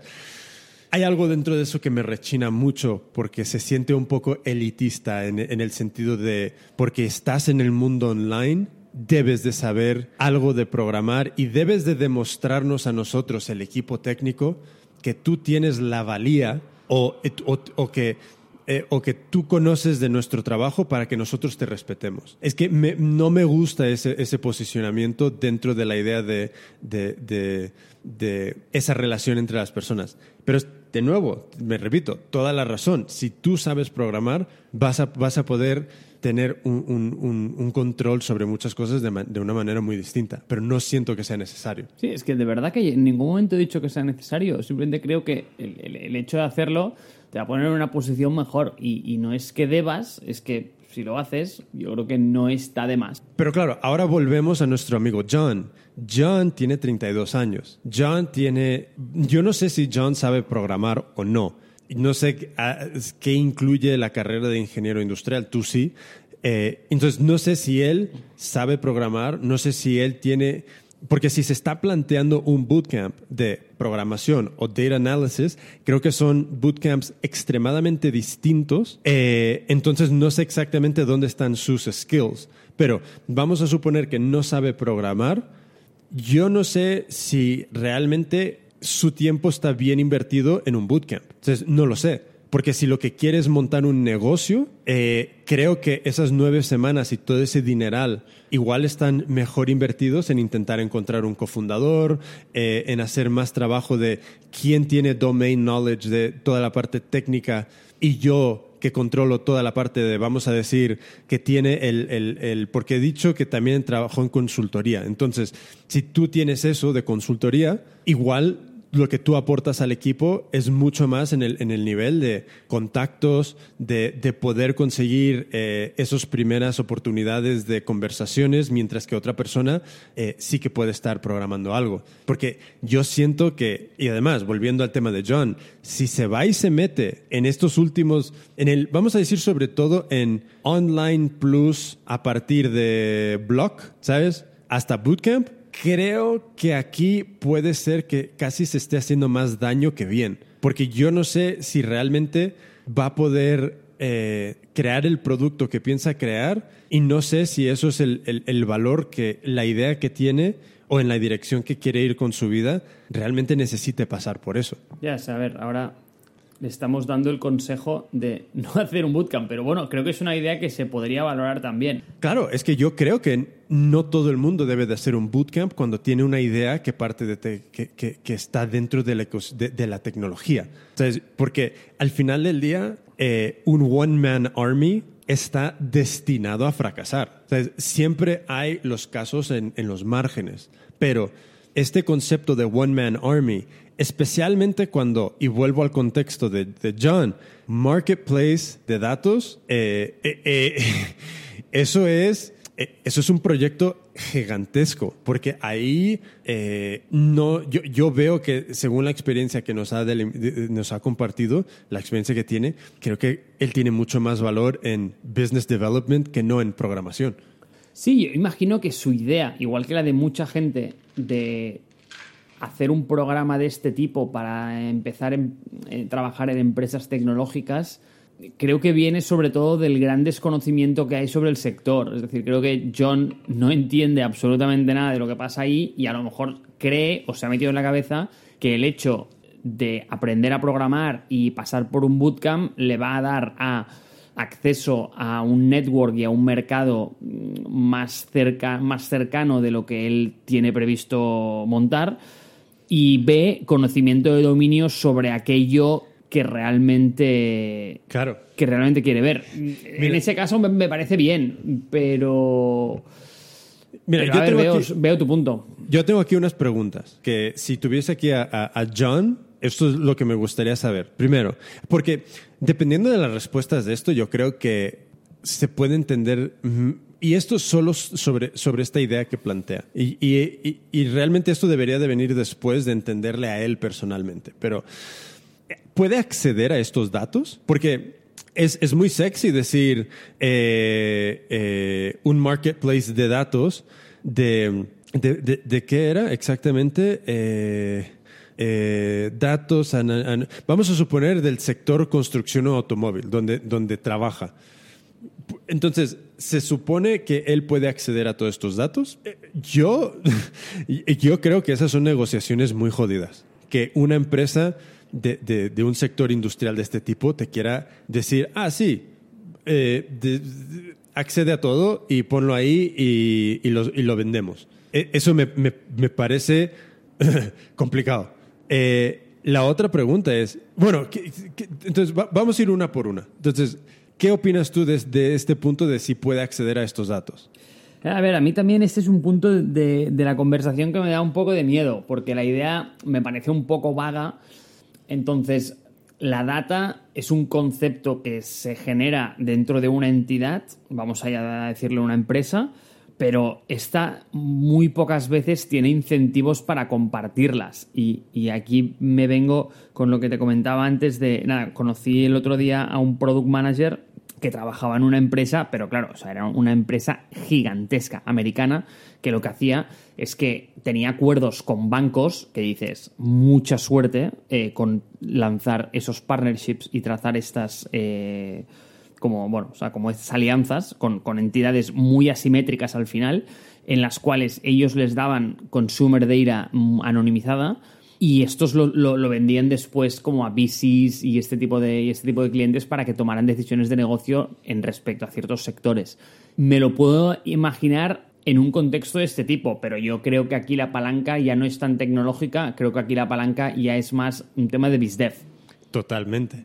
Entonces, eh, si él tiene esta experiencia, este bagaje de, experiencia, donde, ah, imagínate, ha trabajado durante los últimos 10 eh, años en el sector automotriz y ha trabajado con un montón de marcas y tiene una relación de amigunchi con un montón de gente, pues sí, apostaría en este punto con él, ¿sabes? A su favor, que teniendo conversaciones, ya le conocen, etcétera, etcétera, vamos a suponer que puede acceder a los datos. Entonces, eh, la, siguiente pregunta que me surge es si ha tenido conversaciones con estas empresas sobre integrar sus datos a un marketplace anonimizados. Porque de la misma manera que hemos comentado en DIY Education, creo que esto es parte. ¿Sabes? Porque si, la motivación de él, es, que claro, es que deberíamos de haber empezado por todo lo que e, es personal a él.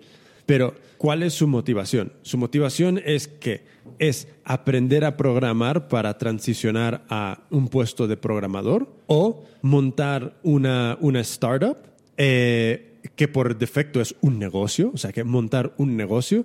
¿Cuál, cuál es lo que le motiva más? Porque no sé, es como si, si le motiva más eh, eh, eh, por las preguntas que te hizo el aprender a programar, pues entonces creo que ¿para qué empezar con esta idea? o, si es que no es que estoy un poco perdido en qué es la motivación de esta persona. Pero si no ha tenido estas conversaciones con otras empresas, entonces creo que es un buen momento de tenerlas, porque si todas les empiezan, le empiezan a decir no, pues entonces apaga y vámonos con esta, con esta idea, ¿no?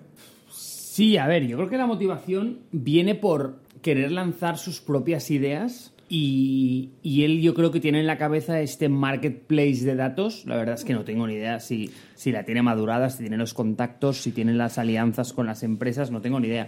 Pero creo que su, su idea viene más por ahí, ¿no? Entonces, mm, estoy contigo que me parece... tengo un, red flag aquí. Tengo, tengo un red flag, que es, es, e, e, este esta combinación de palabras de lanzar mis ideas. Ideas en plural es la cosa que más miedo me da, porque significa que no hay un foco, significa que yo puedo interpretar más que quiere aprender a programar, más que, que quiere montar un negocio. Porque si él viese esta idea tan clara, sería esta idea, quiero lanzar esta idea. Pero, si, pero con, ese, con esa frase quiero lanzar mis ideas, ah, ahí yo veo una fractura dentro de la motivación. Es que no, no veo... Yo creo que... Sí, sí, no, no. Eh, veo por dónde vienes, ¿eh? Y ahora también, tío, voy a romper un hacha a favor de John Appleseed, ¿vale? Y es que, a ver, ahora sí que hemos entrado en terreno de que estamos asumiendo porque no nos falta mucha información y pobre le estamos criminalizando de que ha venido aquí, que solo tiene ideas y que no sabe qué hacer y que eh, tiene que tiene una idea muy vaga acerca de los datos, tal, a lo mejor tiene un master plan ya hecho que, bueno, que, ah, se, se, genera el, el siguiente palantir, ¿sabes? Pero eh, eh, no, no, y, luego nos viene Radio Lance y nos dice, a ver, tíos, vosotros dos incompetentes, que me dijisteis que no tenéis ni puta idea de lo que hacer, mira lo que he montado.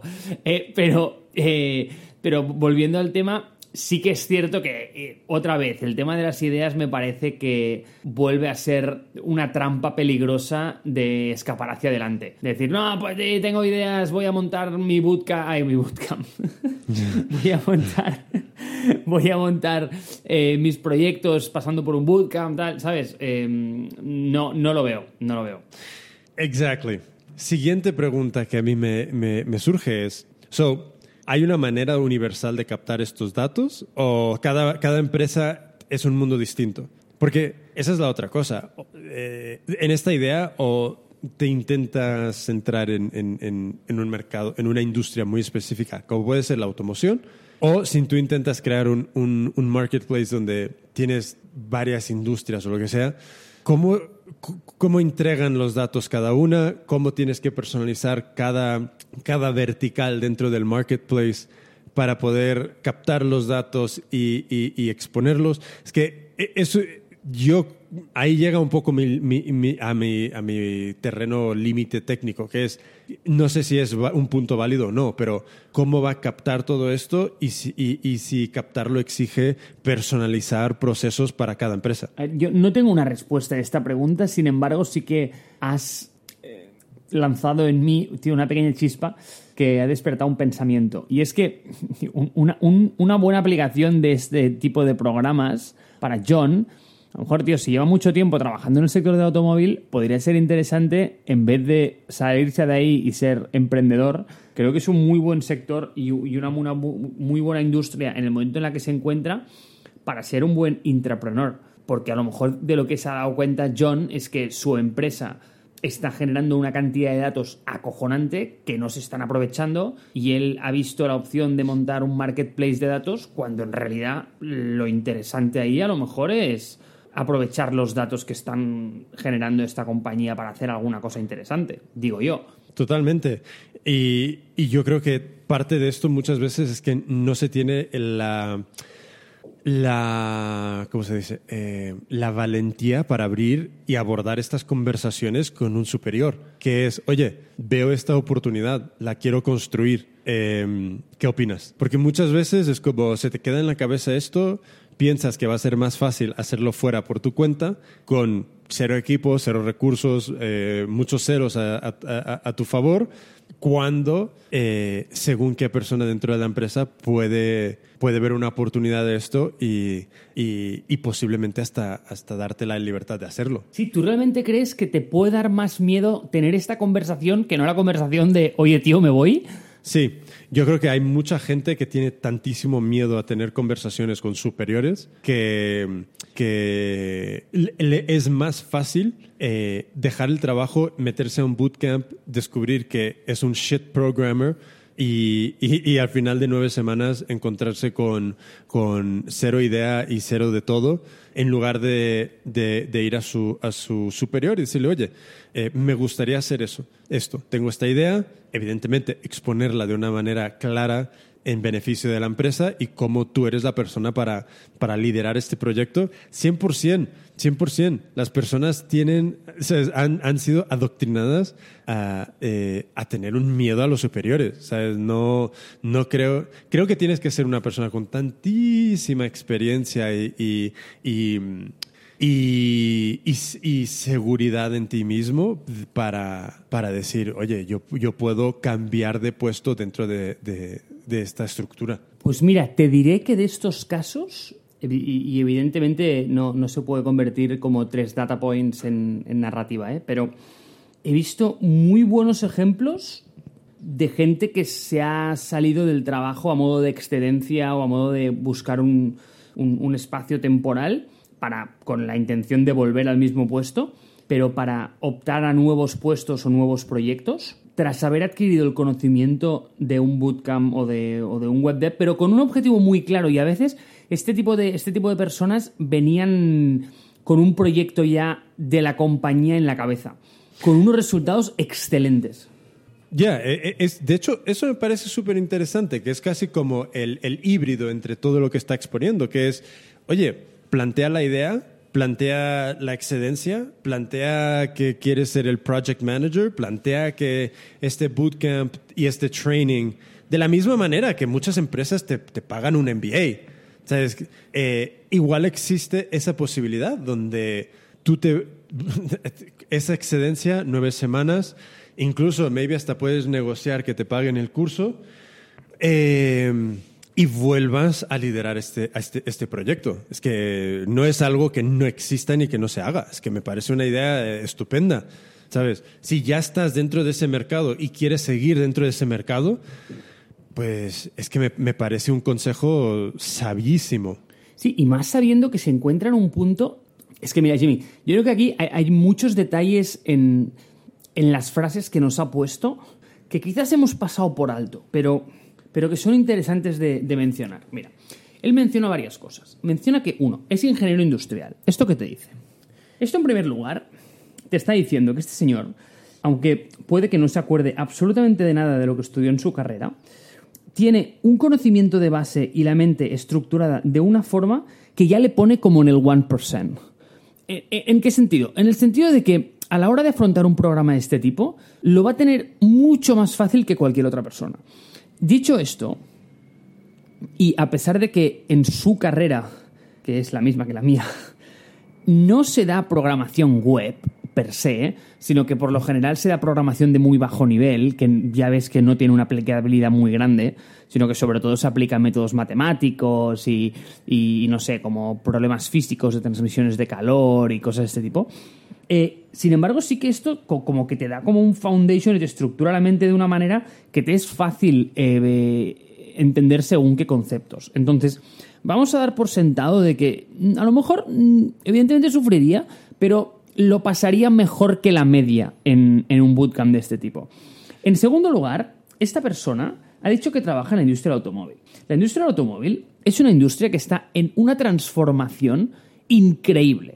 Es decir, básicamente es una industria que está ebulliendo y se está convirtiendo de una industria literalmente mecánica a una industria del software. Y le ha pasado lo mismo a muchísimas otras eh, otros sectores industriales, pero ahora mismo parece que le toca el turno a la automoción en el sentido de que muchas de estas compañías van a dejar de ser compañías mecánicas y, fábricas de, motores de cuatro tiempos y van a pasar a ser compañías puramente de data y puramente de software. Y al final el ganador no va a ser el que tenga los mejores motores, porque ya hemos visto que es un tema que se comoditiza muchísimo con un motor eléctrico, sino que van a ser los que tengan pues al final los mejores algoritmos, la mejor data y, los mejores software, las mejores experiencias. Entonces creo que es un gran momento para soltar eh, este argumento a tu jefe, posicionarte como un pensamiento ya punta de lanza sobre, sobre este tema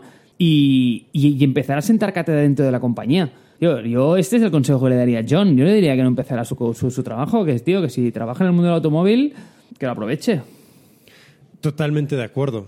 El problema que aquí en lo que escribe dice dejar atrás el mundo industrial. Eh, creo que esta parte me la ha saltado, pero bueno, en fin. Ya, entonces eso es lo que a mí me da... Y, yo creo que más que nada yo, puede ser... Yo creo que tienes toda la razón y siento que igual no lo está viendo desde ese punto de vista que acabas de exponer. Porque hay veces, igual que te dije que es más fácil dejar el trabajo que no intentar crearte un puesto nuevo dentro de donde estás. Eh, yo creo que, que, eso entra muchas veces en, esa idea de dejar atrás lo que haces. Cuando en realidad es como, no, no es dejar atrás lo que haces, sino cómo puedes eh, redefinir tu puesto dentro de lo que haces. Y, justo todo lo que acabas de decir me parece eh, realmente lo que debería de hacer este, este Mr. John. Porque mi siguiente pregunta era si tiene acceso semi garantizado al primer cliente. Y si tu primer cliente es ya la empresa de donde estás trabajando, aunque el producto sea de ellos, pues me parece genial, parece estupendo. Sí, es que puede parecer como un paso continuista y a ver, que no quiero como cortar sus ambiciones, ¿no? Pero eh, muchas veces parece eso continuista, un salto a dentro de la misma empresa, pero yo creo que todo lo contrario, eh, es algo que te puede renovar el día a día, aportar nuevos retos y y puede cambiar absolutamente tu trabajo desde un punto de vista muy sano en el que, oye, eh, eh, si a lo mejor no te gusta lo que estás haciendo, puede que no sea culpa de esta empresa. O sea, puede que sea culpa de que lleves mucho tiempo haciendo lo mismo, puede que sea culpa de que no tengas iniciativa, de que estés apagado, de que no tengas capacidad de posicionarte delante de tu jefe y decir las cosas como son. No sé, yo creo que es una muy buena oportunidad de, empezar a crear corriente eh, y tendencia dentro de una propia compañía, posicionarte y, no sé, o sea, o sea, me parece interesante, Jimmy. A mí también. Mi siguiente pregunta es si existe mercado que quiera comprar esos datos. Porque una cosa es que tengas el producto y otra cosa es si existe gente que lo quiera comprar y cómo lo van a usar. Entonces, eh, yo no sé, a esta, a directamente no, no lo sé. Y, eh, a ver, no, no, es que, es que, no, ya, y viendo las que vienen después, es que no tengo respuesta a esas preguntas. O sea, y creo que son las preguntas fundamentales que siempre hablamos que alguien tiene que hacerse antes de empezar un proyecto.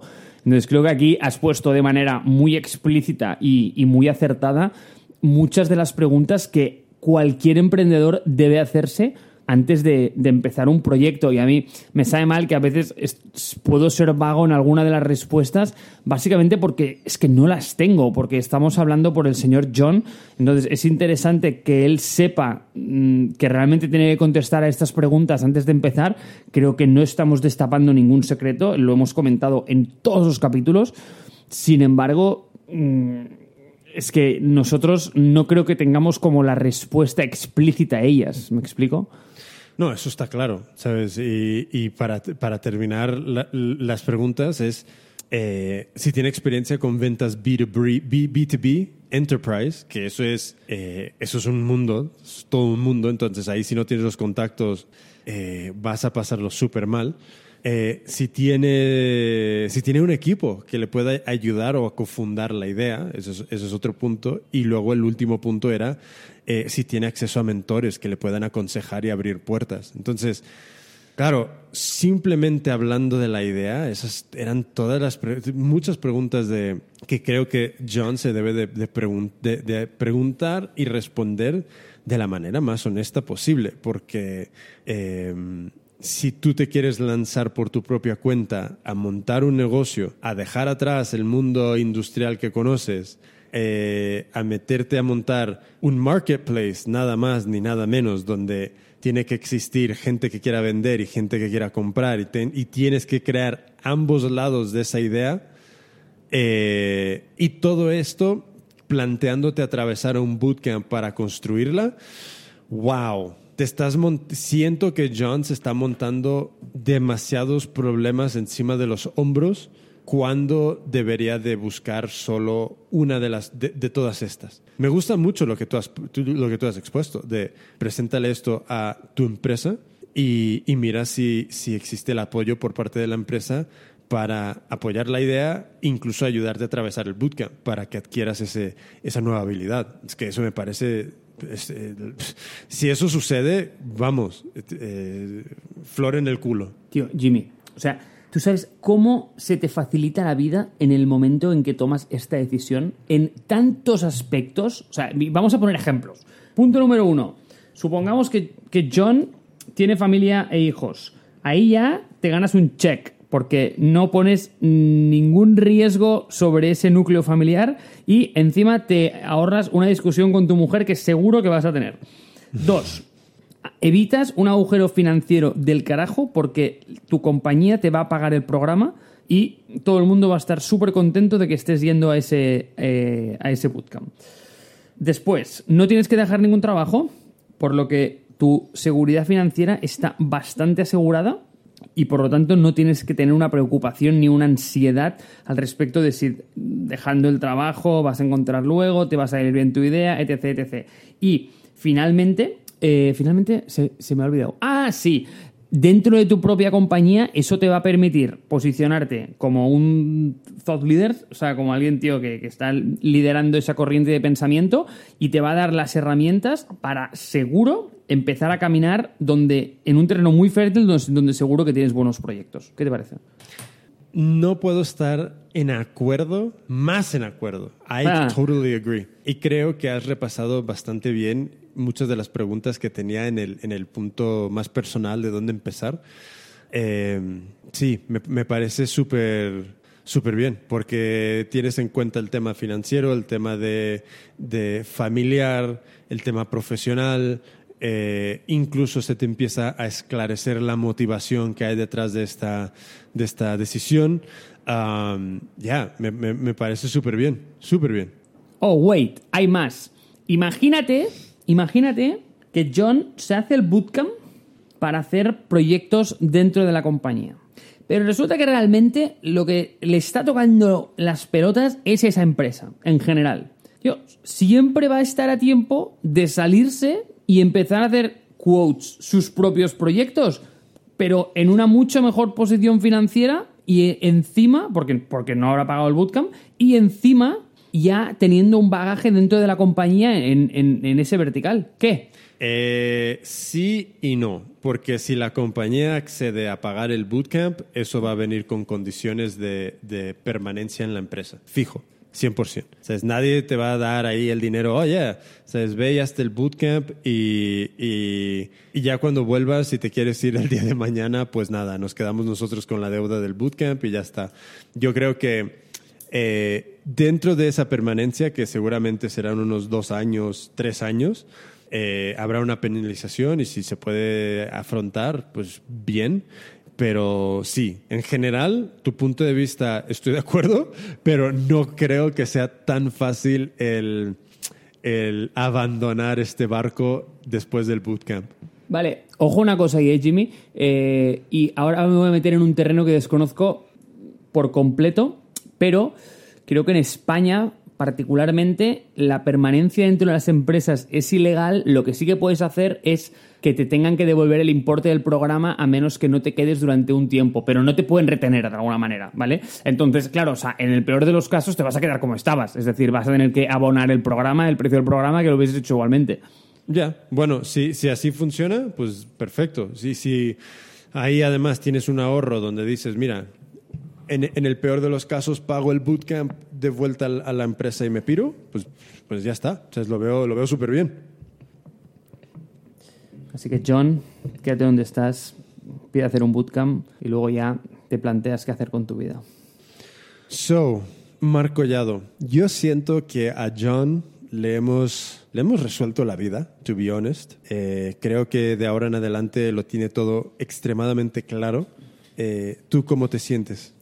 Yo estoy contento por John, sin embargo, y antes de que digas nada más y vayas a despedir el programa con tu super outro y, de nuevo, tengo el reminder aquí, me acuerdo lo que tienes que decir de los ratings antes de que nos vayamos. Creo que para ti mañana es un día bastante especial y no me gustaría que nos fuéramos sin que contaras por qué. So, mañana, 25 de agosto del año 2019 después de Cristo, si crees en él, y si no, pues 2019 año después de los aliens que aterrizaron en Area 51. Eh, es la maratón de Ciudad de México. Yo voy a correrla. Tengo mi dorsal, que el número es... Tú, tú, tú. Espérate un momento. Espérate un momento. Otro Jimmy, momento. que si le, haces, si le haces una foto, lo pongo en la sección esta del programa para que quede para la posteridad. La tengo en el Instagram. Mi Instagram es soy Jimmy Flores y mi número dorsal es 13283. Y he estado enfermo durante los últimos cuatro días. O sea que he tenido anginas, un poco de fiebre. O sea que mañana vamos a ver en qué estado llegamos a la, a, a la línea de, meta.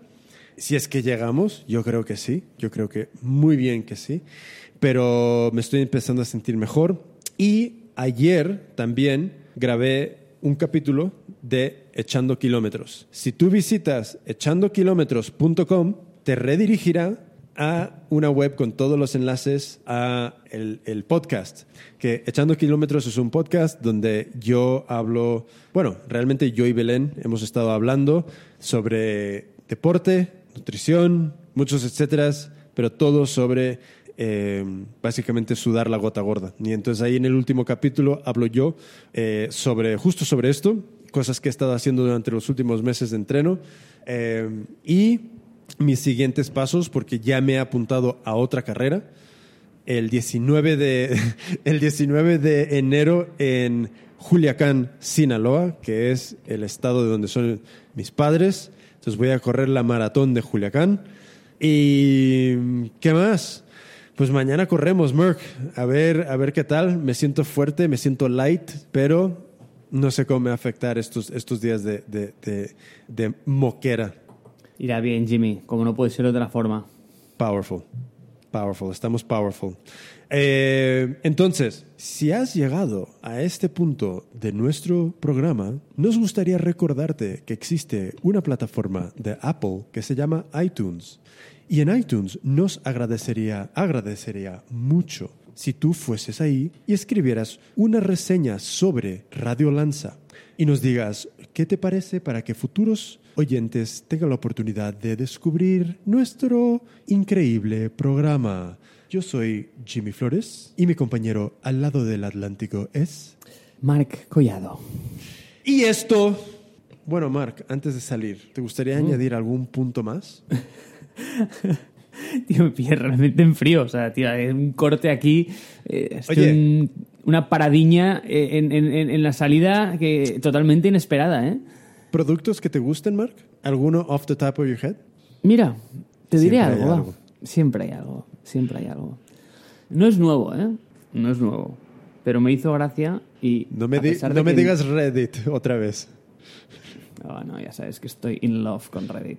Quiero que, quiero, quiero que lo veas, porque el, la persona que hay detrás, que para mí tiene mucho fondo, es un indie developer de iOS, de estos de los que sabes que yo me quiero muchísimo. De hecho, a lo mejor te suena el producto. Eh, ¿Conoces este que se llama Picalc? Es esa calculadora del iPhone ¿Cómo? histórica que también está para iPhone. Eh, Picalc, o sea, P-C-A-L-C. Ponlo ya, ¿verdad? ¿Cómo se escribe? Ah, Pcalc. Sí. Puede.